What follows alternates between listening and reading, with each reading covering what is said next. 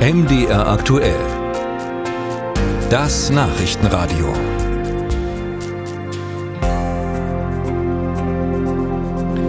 Zum dritten Mal hat sich im Leipziger Zoo beim Versuch, Tapir-Nachwuchs heranzuziehen, eine kleine Tragödie ereignet. Denn zum dritten Mal nach 2019 und 2021 ist der Nachwuchs wenige Tage nach der Geburt gestorben. Davor hatte die Mutter schon zwei Ungeborene verloren, aber zwischen 2013 und 2016 auch dreimal wirklich Nachwuchs bekommen, der mittlerweile in, einer, äh, in anderen Zoos lebt. Grund, warum es danach nicht mehr geklappt hat, ist wohl ein Keim, den das Muttertier Laila in sich trägt. Und weil der sich, so der Stand derzeit, nicht unterdrücken lässt, wird die Tapirzucht im Leipziger Zoo eingestellt. Wie kommen solche Keime eigentlich in den Zoo und welche Herausforderungen haben generell Zuchtprogramme in Zoos? Volker Hummes ist Geschäftsführer im Verband der Zoologischen Gärten. Ich grüße Sie. Ich grüße Sie auch. Ist die Tapirzucht eigentlich besonders schwierig oder hat Leipzig da einfach Pech gehabt? Also erstmal tut es sowohl den Leipziger Kollegen als auch uns total leid, dass jetzt das Jungtier erneut verstorben ist. Das ist wirklich tragisch. Gerade um diese Tiere ist es ja so besonders wichtig. Die Zoos haben mehr als 400 Erhaltungszuchtprogramme und das meistens eben, eben über ganz, ganz bedrohte Arten wie Menschenaffen, Tiger, ähm, Giraffen oder ähnliches. Das heißt, diese 400 Zoos in Europa, die tauschen sich die Tiere aus.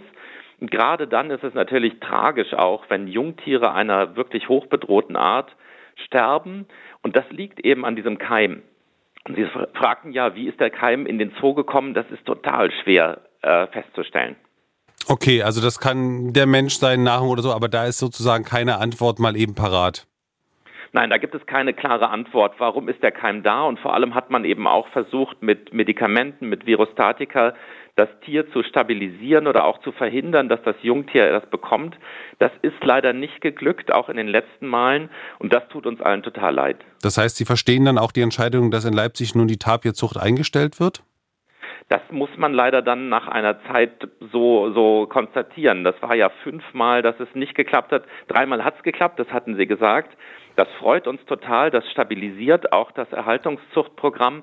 Aber jetzt scheint das Muttertier diese äh, Keimen zu haben und man kann es im Moment nach Stand jetziger Forschung eben nicht verhindern, und dann muss man irgendwann zu der Erkenntnis kommen, im Moment klappt das eben nicht. Mhm. Wenn man ein Medikament hat, wenn man einen, irgendwie eine Lösung hat, dann wird man das ganz bestimmt wieder versuchen.